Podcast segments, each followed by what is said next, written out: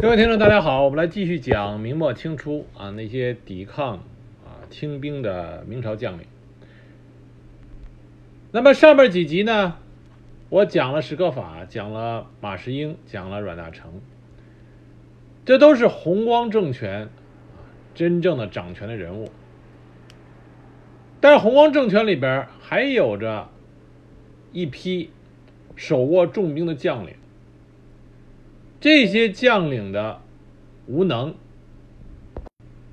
才是使得弘光政权迅速啊溃败的啊最重要原因。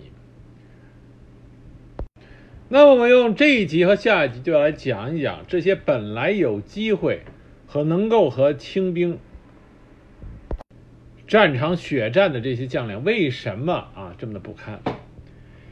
那么弘光政权的军事将领主要分两块儿一块儿就我们之前讲过的江北四镇，啊，刘泽清、刘良佐、高杰、黄德功。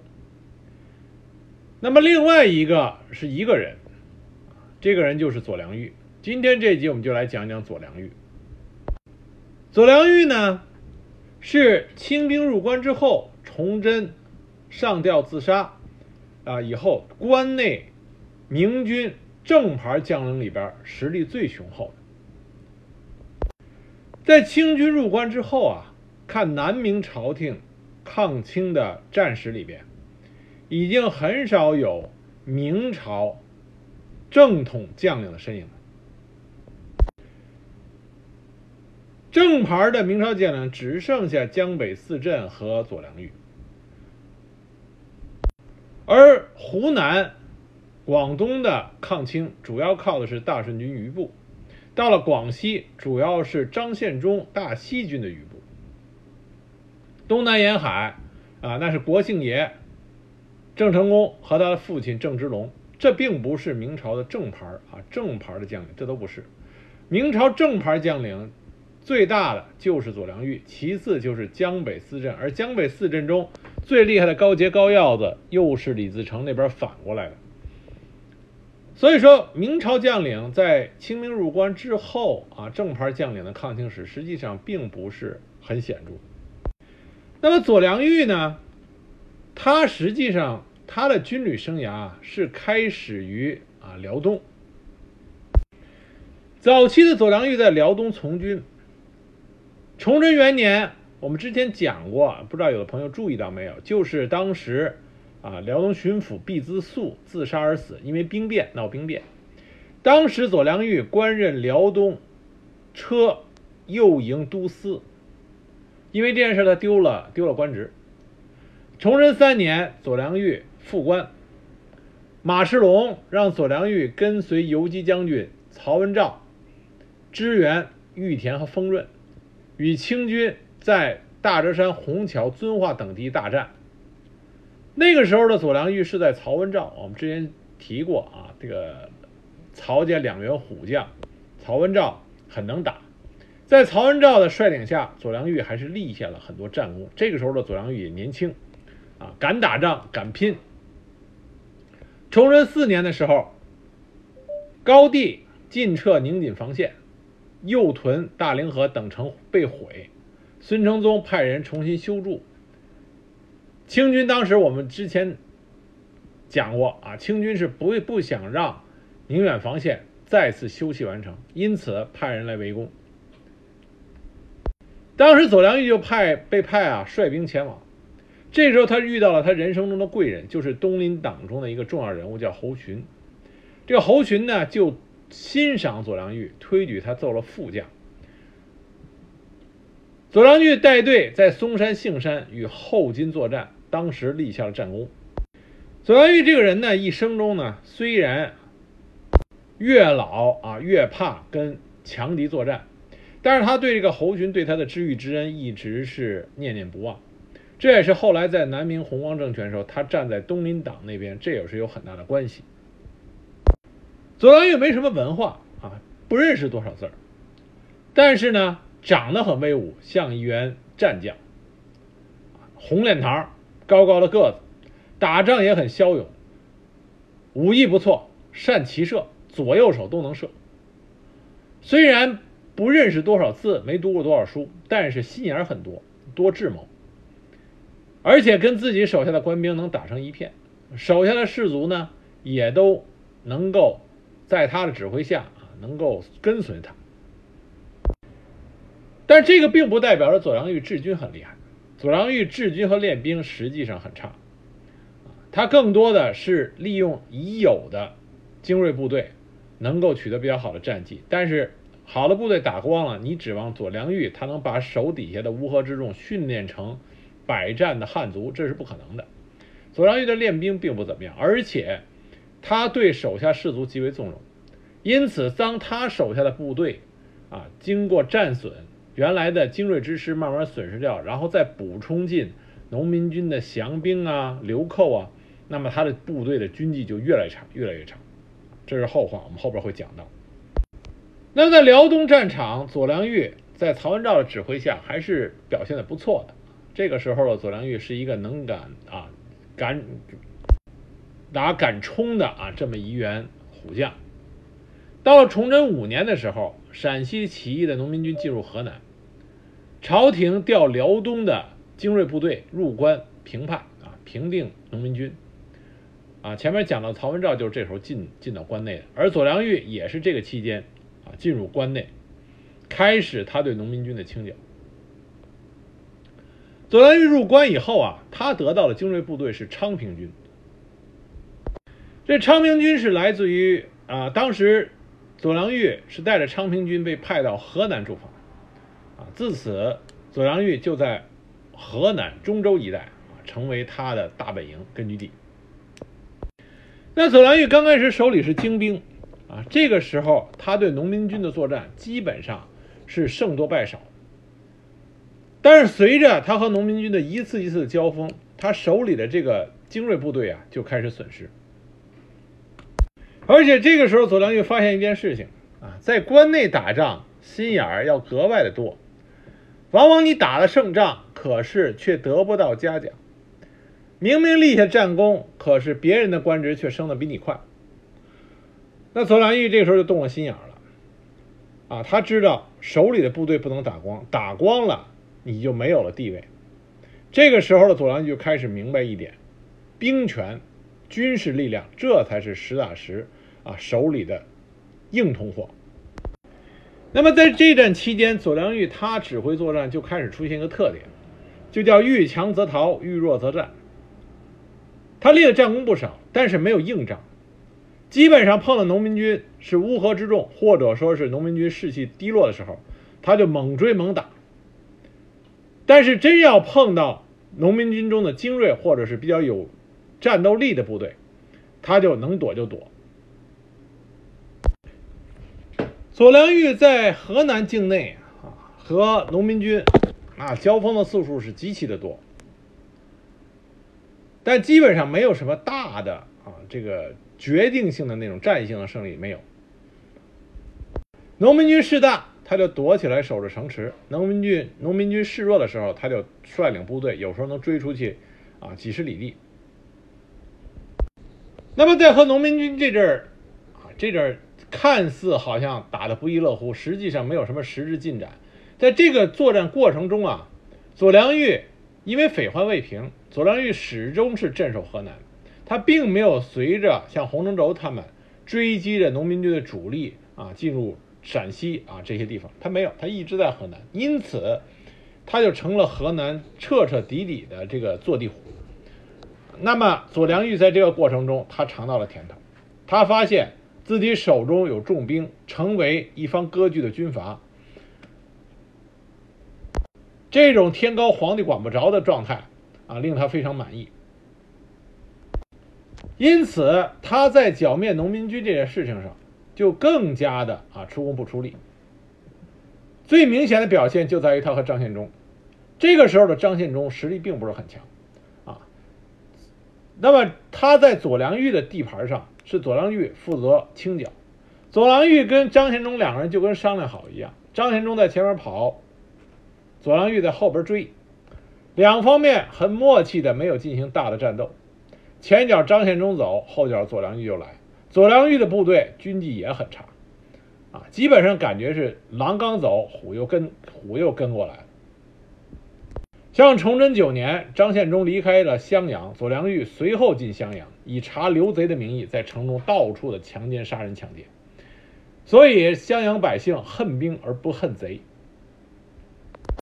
这个时候的左良玉已经开始听调不听宣了，就包括崇祯皇帝都知道左良玉自己有心中的算盘。后来，总理大臣啊熊文灿到达安庆。当时左良玉名义上归熊文灿啊统啊统帅，但是左良玉瞧不起熊文灿，不听他的征征调。那么左良玉真的能不能打仗？实际上他是能打仗，因为有一个事情证明他还是不错的，就是在于他跟张献忠本来是两个人在那假打，可是后来张献忠在崇祯九年的时候一不留神。把左良玉的一个亲戚的哥哥，也是有可能是表哥还是亲哥，这个史实上已经没有细节上已经说明不了。但总之就是左良玉的一个近亲兄长张献忠给杀了。这一下子左良玉就火大了，因此左良玉就开始集合兵力，对张献忠进行了认认真真的追剿。有一次张献忠。换上官兵的旗号和制服，向南阳进发，想玩播音的，结果居然被左良玉发现了。左良玉亲自带兵问这支官兵的旗号，要求将领来见。张献忠看骗不过他，赶紧撤退。结果左良玉发马就追，追了张献忠十八条街，差点把张献忠砍死。当时他射中了张献忠两箭，接着又挥刀猛砍，张献忠是血流满面。后来要不是部下及时援救，张献忠当时就交代在左良玉的手里。左良玉当时就是一心想把张献忠弄死，可是张献忠一看大事不好，就向熊文灿啊请降。熊文灿就接受了张献忠的投降，因为熊文灿想早点平定匪患，啊，好向朝廷邀功。那么左良玉就跟熊文灿说：“说张献忠这个人不能相信。”他必必定会再反，你还不如趁现在让我把他砍死了。熊文灿当然不同意了。结果崇祯十二年，张献忠果然再次起兵。到了崇祯十三年，杨子昌离开了朝廷中枢，亲自前往督战剿寇。杨子昌对左良玉评价还是不错的，他说左良玉是大将之才，兵役可用。那么这个呢？当然，左良玉他实际上还是能打仗的。那杨子昌再一个呢，知道左良玉这个人啊，心里边已经成为了一个割据一地的军阀，要是属于得顺毛捋的，所以给了左良玉评价，并且拜他为平贼将军，希望他能跟朝廷一心，发挥他的才能啊，对贼寇进行进一步的清剿。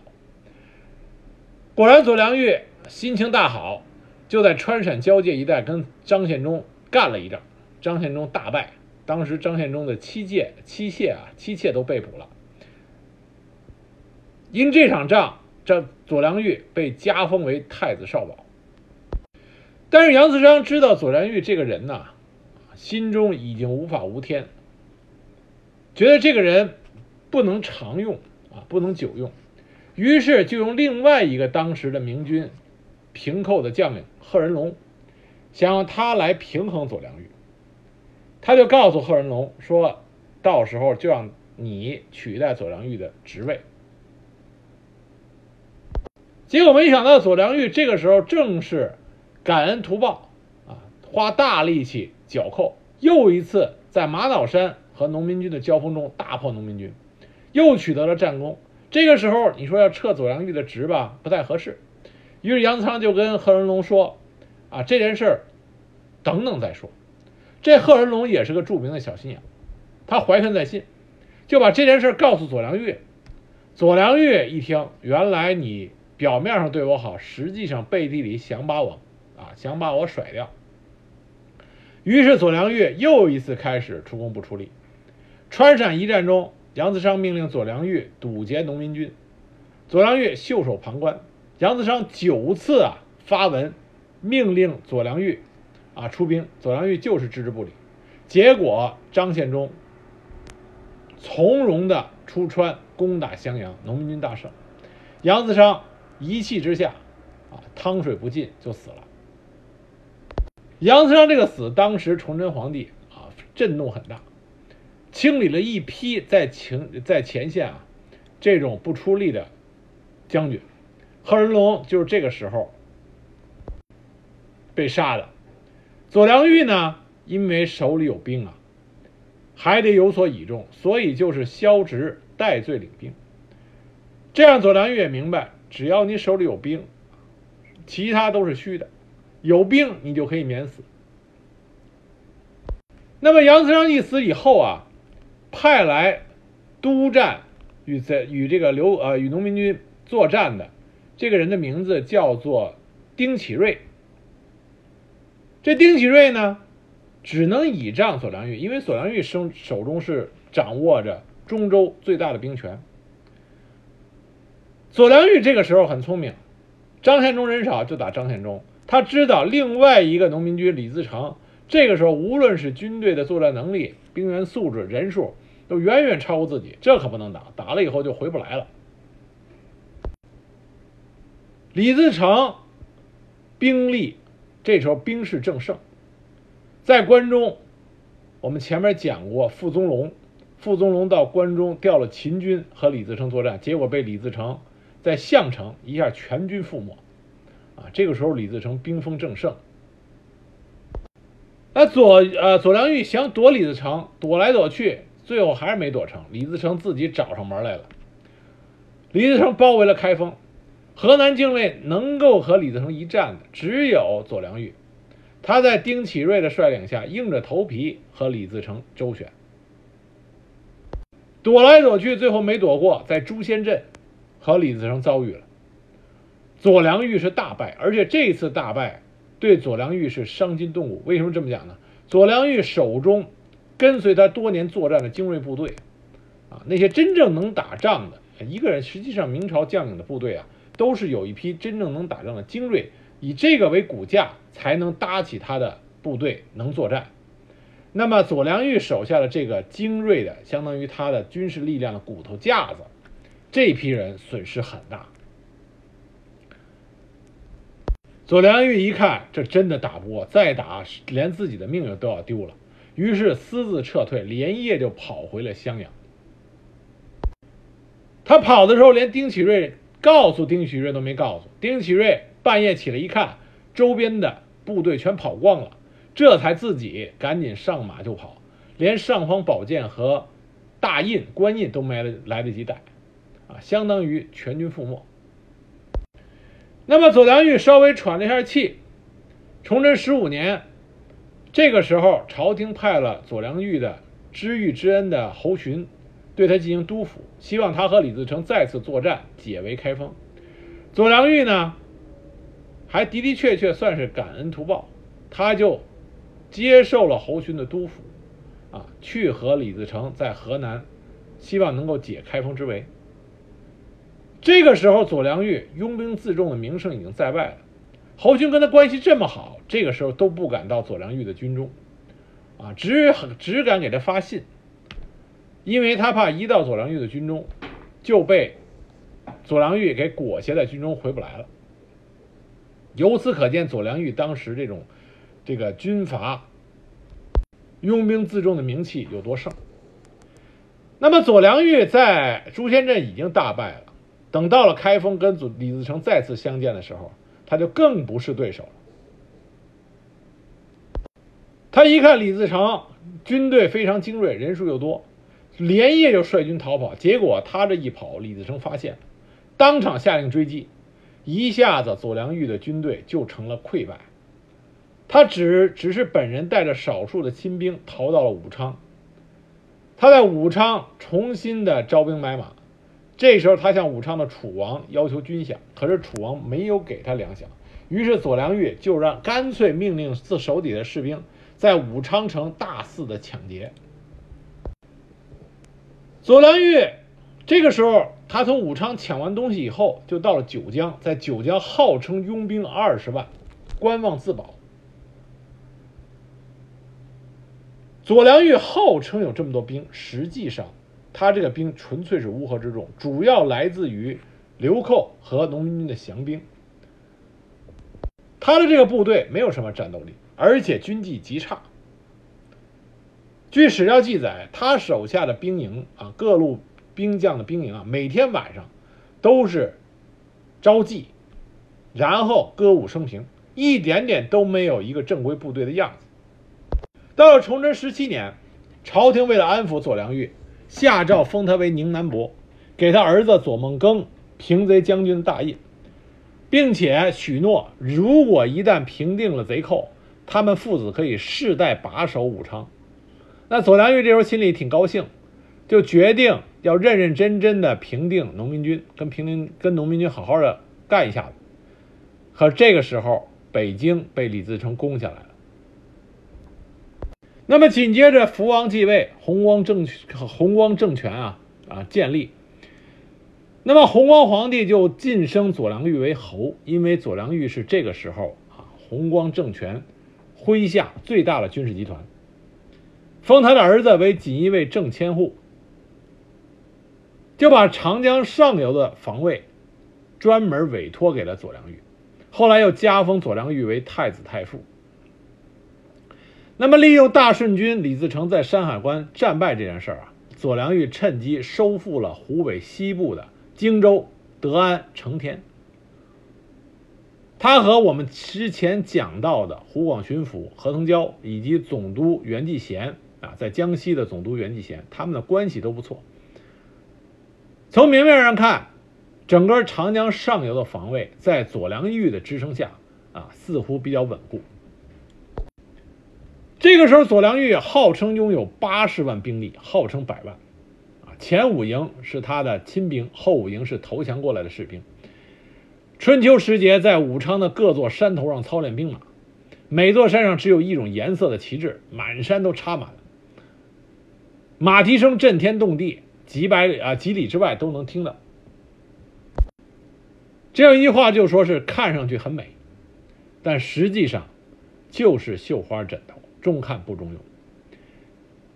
所以说左良玉啊，他并不是一个练兵的好手，凑来的乌合之众，他根本整训不出来。手底下的这些将官们，夜夜歌舞升平，歌妓舞女相伴。左良玉这个人倒还是不错的，他能够洁身独处，可是他对手下的这种，在如此紧要关头依然是寻欢作乐，他完全没有任何的管束能力。再加上这个时候的左良玉，他实际上岁数已经很大了，并且身体不好。越到这个时候，人就越没有雄心壮志，就越很少能做到这个御下有方。啊，我们老说老骥伏枥，志在千里，那是指曹孟德，啊，中国历史上曹孟德就那一个。你要指望说一个老头子能够越老越精神头越好，越有雄心壮志，那基本上百分之九十的都做不到。那更何况左良玉，那可能也就是个一般人。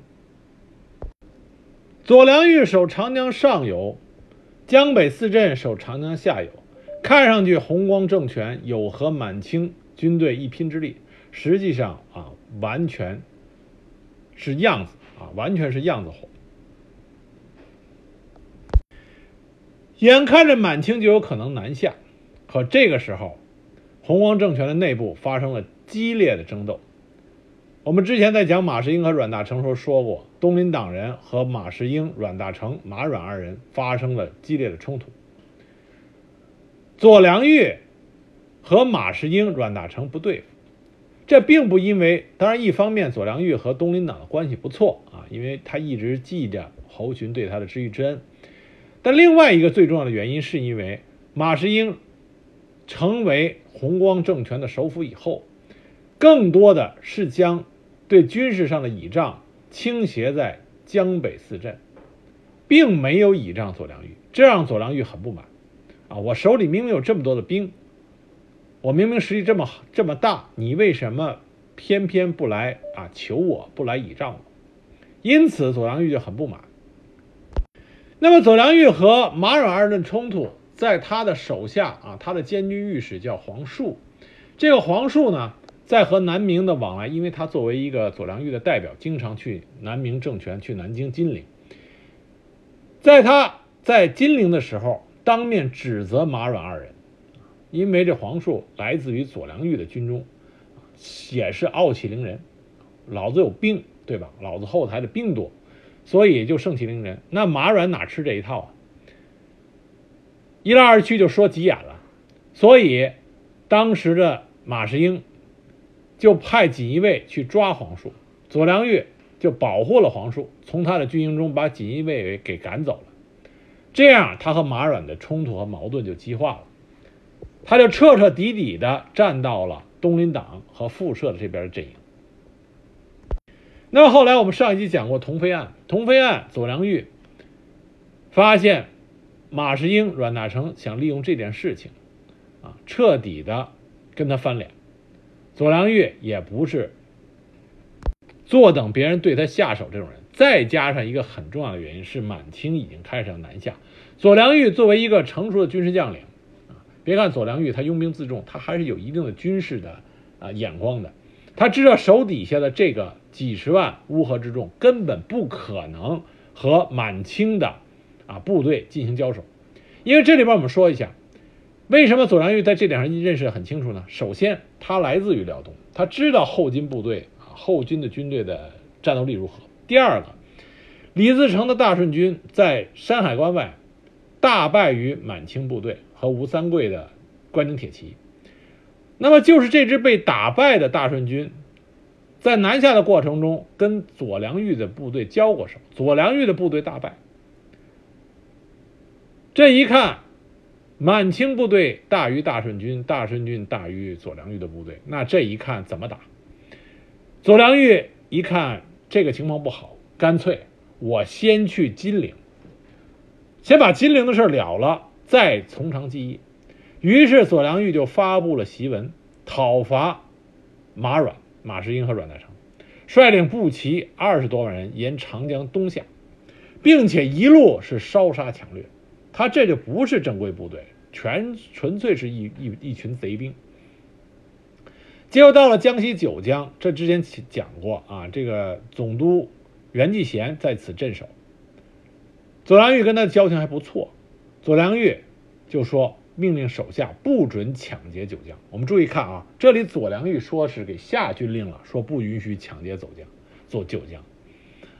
因为他想拉着袁继贤，他的这位好友一起到军营去说道说道。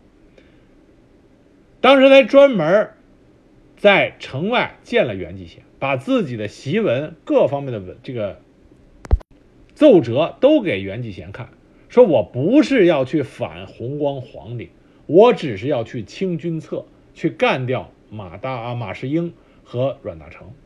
可是袁继贤说：“你去。”可以，我不随你去，而且你不要进我的九江城。